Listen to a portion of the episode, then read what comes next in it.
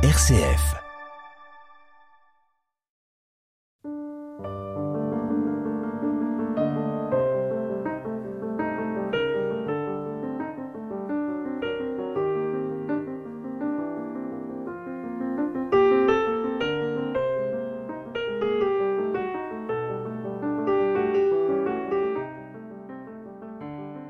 Seuls quelques gestes démodés suscitent encore l'intérêt du public. Ceux du tailleur de pierre, par exemple, du stuccateur, du cintreur. La main du bâtisseur moderne est ennuyeuse. Sa tâche est rebutante même si son entêtement à la poursuivre, quelle que soit la saison, qu'il pleuve ou qu'il vente, mérite le respect ou l'admiration. Le maçon éprouve son savoir-faire jour après jour. Il l'améliore discrètement, en silence. Il affine sa technique sans revenir sur les erreurs du passé. Il se fiche de la beauté. Ce qui est fait est fait. Que dire de plus? Que dire de plus? Sinon peut-être qu'il faut lire La beauté du geste que nous propose Yves Bichet aux éditions Le Pommier, car euh, le romancier Yves Bichet, après quelques euh, vingt publications de romans, de recueils de poèmes, après un film, euh, La part animale, qui a été réalisé à partir de son presque premier roman, eh bien, Yves Bichet nous propose 22 petits récits sur la beauté du geste. Bonjour Yves Bichet. Bonjour. Donc, seconde émission, dialogue à cette beauté du geste, à ces gestes du quotidien, à ces gestes que l'on pourrait euh, trouver banals et qui pourtant peuvent tout aussitôt basculer dans une forme de lyrisme, notamment, par exemple, lorsque vous évoquez euh, le sentiment amoureux, les gestes du sentiment amoureux.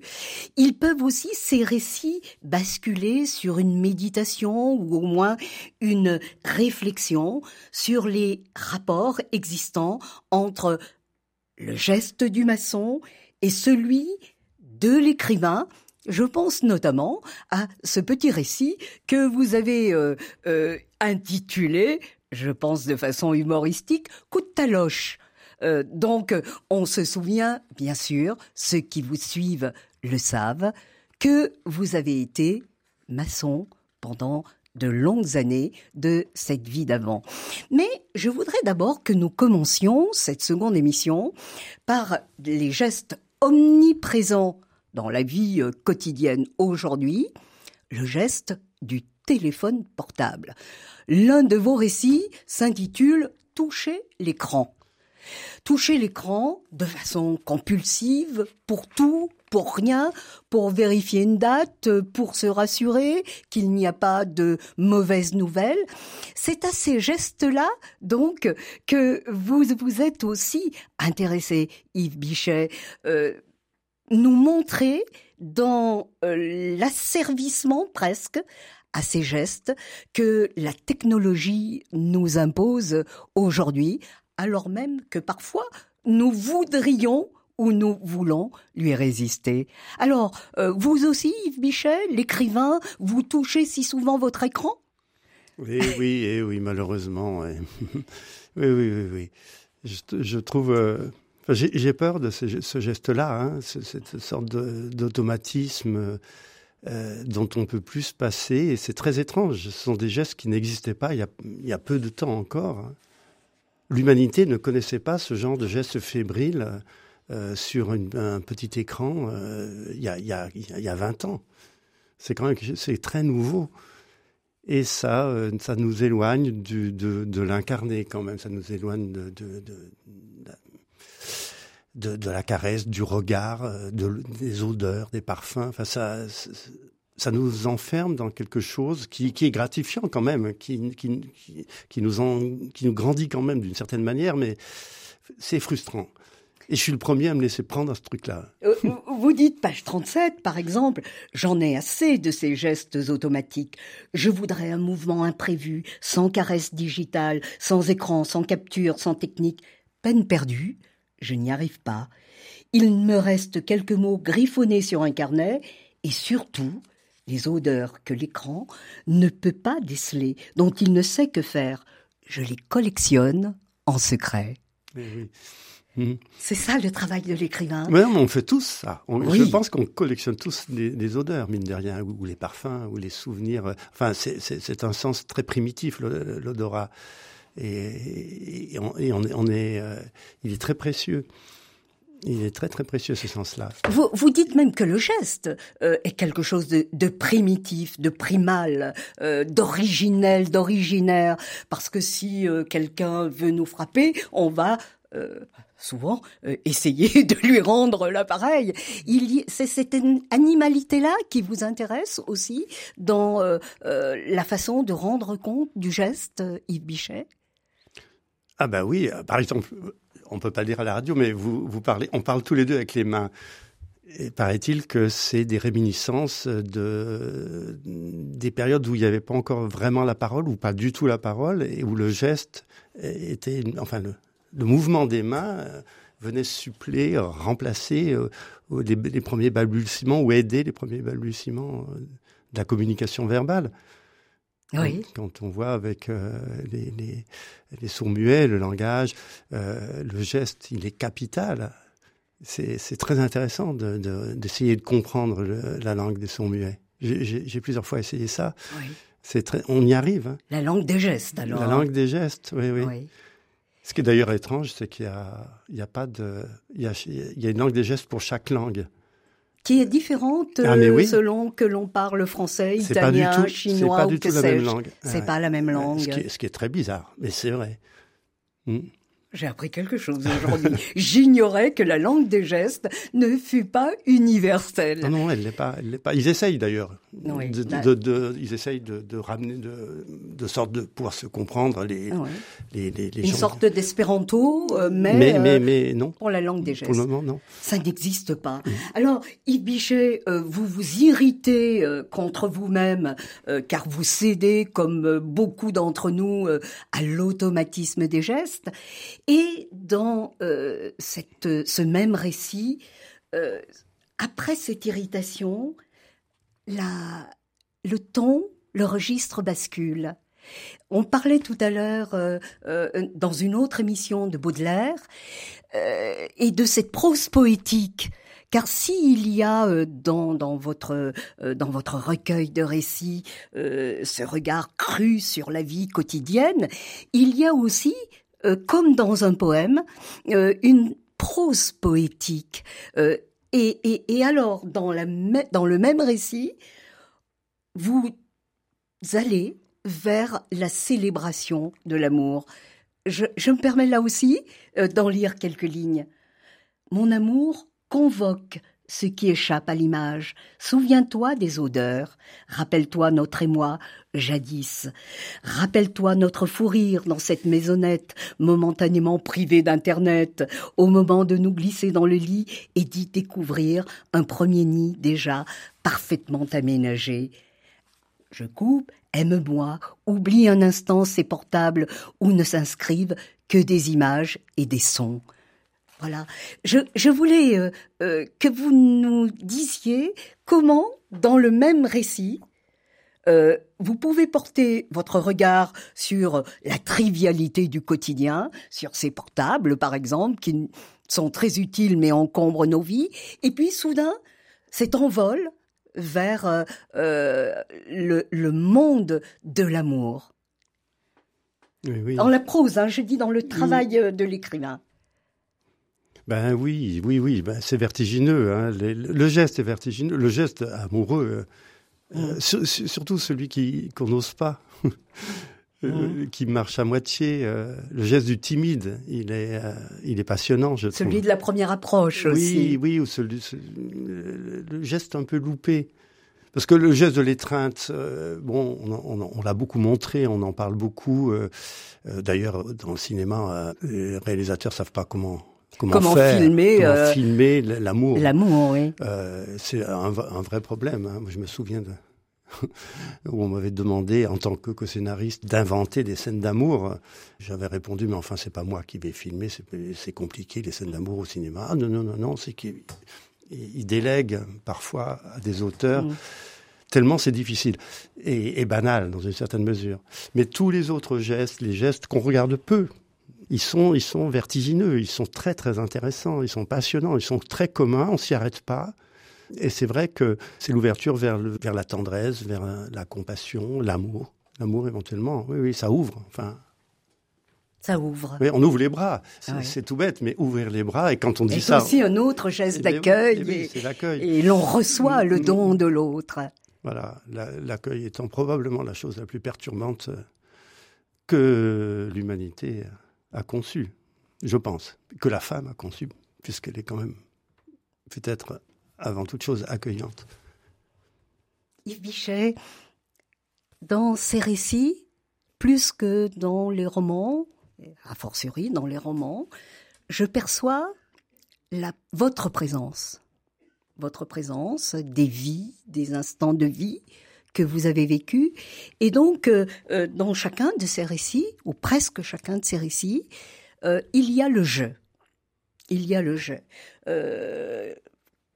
on sait quelle est la définition que euh, euh, Philippe Lejeune euh, proposait de l'autobiographie, un récit rétrospectif dans lequel un sujet raconte sa vie et fait une sorte de pacte avec le lecteur, et ce pacte, c'est celui de la vérité. Est-ce que vous diriez, Yves Bichet, que vous avez fait ici un travail autobiographique? Dans le sens assez étroit euh, que euh, Philippe Lejeune donne dans sa définition. Ou alors, est-ce une autobiographie démultipliée, fragmentée, euh, et dans laquelle l'autobiographie ne prend sens que dans la rencontre avec l'autre, par le geste, justement? Oui, c'est difficile de répondre. le pacte. C'est compliqué de répondre à cette question-là. Euh, que dire? Je, trouve que Bon, je, suis je suis passionné par la fiction. Hein. oui, c'est pour ça que j'insistais beaucoup mm. sur la mm. singularité euh, de, de, cet ouvrage au regard euh, des combien? Presque 20 autres romans que vous avez publiés. Moins de 20. Moins de 20, mais presque. Hein. Euh, oui, je, suis fasciné par la fiction parce que de toute façon, on en a besoin. La, passion générale pour les séries, par exemple, actuellement, sont, sont vraiment témoignent. Euh, les séries ne sont pas ou rarement liées à l'autobiographie, au biographique. Euh, elles peuvent l'être, hein, tirées d'une histoire vraie, mais euh, malgré tout, euh, d'ailleurs, les, conditions d'écriture sont, telles que enfin, le public tire vers la fiction. A besoin, nous avons besoin qu'on nous raconte des histoires, au fond, d'une manière ou d'une autre. Ce besoin d'histoire, de narration. C'est un besoin euh, vraiment... Très, très enfantin. Aussi. Oui, mais pas seulement. Enfin, il est juste, c'est qu'il nous emmène dans d'autres mondes. Il nous tire un peu ailleurs avec des échos. Euh, mais, euh, il faut de l'écho.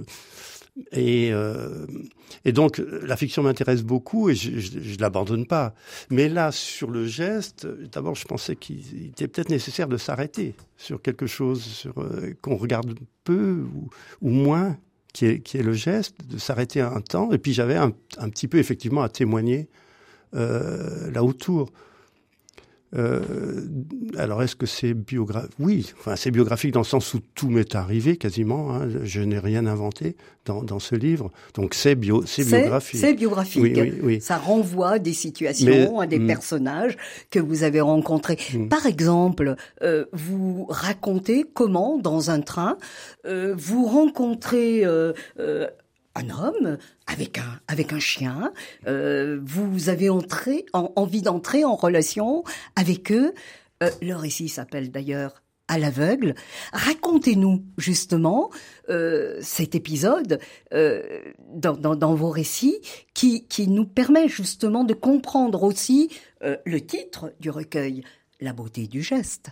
Mhm. Oui, alors c'est à l'aveugle. Oui, oui, c'est le premier, enfin c'est le récit fondateur de l'écriture de, de, ce livre. Euh, et j'étais invité euh, il, y a, il y a un moment déjà euh, en Suisse sur un colloque sur la beauté du geste précisément. Et je, je, très chic, hein, avec des gens connus. Euh, et euh, et il m'invitait parce que j'étais maçon. Je savais bien que c'est essentiellement pour cette raison que j'étais invité à participer. Je me suis trouvé dans un train avec un aveugle qui était là euh, et, euh, et je me demandais ce que j'allais pouvoir raconter sur un sujet pareil. Enfin, j'avais pas vraiment préparé. Je commençais à, m'angoisser. Et, il caressait euh, l'arcade sourcilière. Il avait enlevé ses lunettes, ce que font rarement les aveugles, et puis il caressait les, les yeux de son chien de façon extrêmement douce, extrêmement enfin, surprenante, et sans ses lunettes. Et alors, au, bout d'un moment, je, lui, je me suis dit, ben, peut-être qu'il va m'aider. Ou, enfin, j'ai pensé qu'il allait pouvoir m'aider sur, ce que je pouvais raconter à ce, dans ce colloque. Je lui ai demandé, je lui ai dit, mais voilà, je vais à un colloque euh, sur la beauté du geste. Est-ce que vous avez quelque chose à, me répondre? Il m'a regardé d'un salaire, euh, d'un salaire. Il n'était pas content. Et, euh, et juste à son visage, j'ai compris que j'étais allé déjà trop loin. J'avais pas suffisamment réfléchi. Il m'a dit, euh, qu'est-ce que vous me posez comme question? J'ai pas vu le jour. Situation embarrassante. Mm. Comment parler de, alors de la beauté du geste Et Donc je, je, lui posais une question qui était indécente en, en réalité. Mm. Et après, j'ai compris qu'il était calibreur. Un trieur calibreur. calibreur. Oui, oui, oui. Il, il, gagnait sa vie en, en calibrant des, des, fruits pour pour des grands restaurants, en triant et en calibrant les, les, fruits parce que les machines, les calibreuses sont incapables de sentir euh, la potentialité d'un fruit. Et un aveugle a un toucher euh, somptueux, semble-t-il.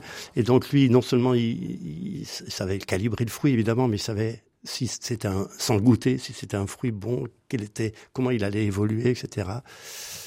Et donc, il, savait tout du geste, mais euh, rien de la beauté du geste. Il ne voulait pas en entendre parler. Et d'ailleurs, il vous dit, euh, chacun son boulot, n'est-ce pas? À nous les fruits et légumes, à vous la beauté du geste. Quelques notes de musique.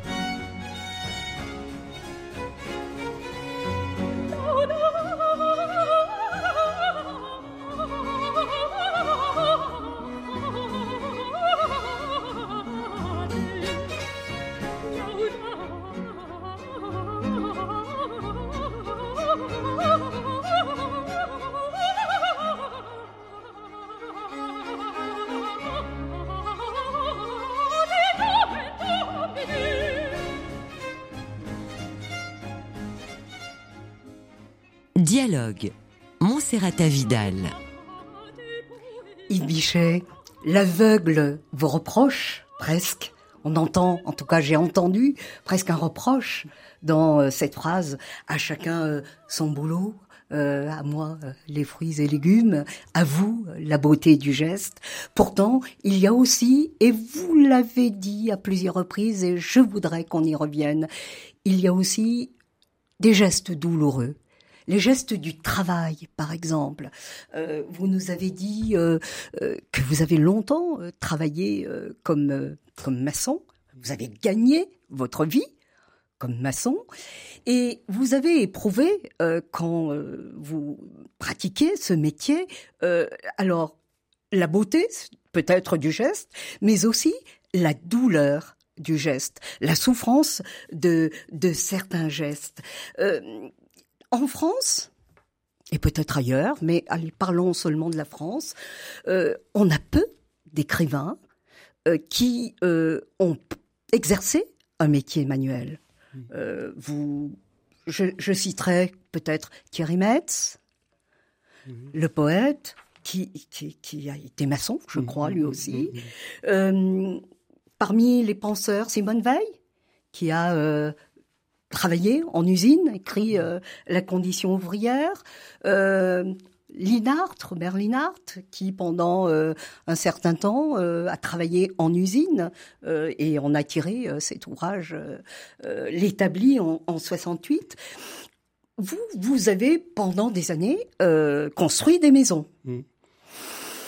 Alors, j'aimerais que vous me parliez, Yves Bichet, de la raison pour laquelle euh, en France, euh, il y a si peu euh, de, considération parfois pour le travail manuel et pourquoi il peut paraître si étrange qu'un maçon devienne écrivain et peut-être pas inversement. Oui, oui, oui. Eh Ben oui. Ben les, artisans, les gens du geste, les gens qui gagnent la vie avec leur geste, ils sont au service de. Hein. C'est ça notre euh, destin. C'est de rendre service. C'est- tout bête. Et d'être au- service. Ben, ça vaut pour une femme de ménage, hein, enfin, et- et- etc., etc. Le milieu intellectuel euh, va pas euh, a, de la peine à, à imaginer que, que le service les gens qui sont au service d'eux puissent être par ailleurs créateurs, enfin, ou... enfin, c'est vrai que ça se mélange, c'est- peu mélangé, hein, ça, ça c'est sûr. C'est peu mélangé. Ah oui, oui, oui. C'est euh, alors je ne sais pas, j'ai une interprétation. Est-ce que c'est l'héritage de la culture de cour, euh, de la culture dite savante euh, que l'on date à peu près de l'époque de, de Louis XIV Est-ce que c'est un héritage de la pensée platonicienne qui sépare si nettement euh, d'une part euh, l'esprit, l'âme et d'autre part le corps.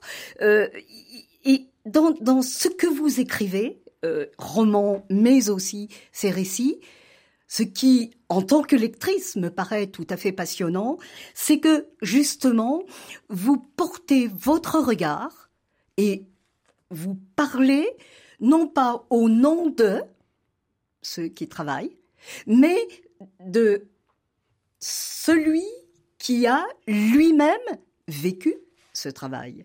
C'est Mm. très différent, me semble-t-il. Oui, alors puis effectivement, il y a quelque chose de français. Euh, François Bunel disait euh, une fois où, il m'avait invité, après dans un repas, il, il disait que, paraît-il, aux États-Unis, euh, les écrivains ont tous l'ambition d'avoir construit une maison, leur maison, et planté un arbre ou deux. Il paraît que c'est une chose qui est partagée par tous les auteurs euh, d'Amérique euh, du Nord.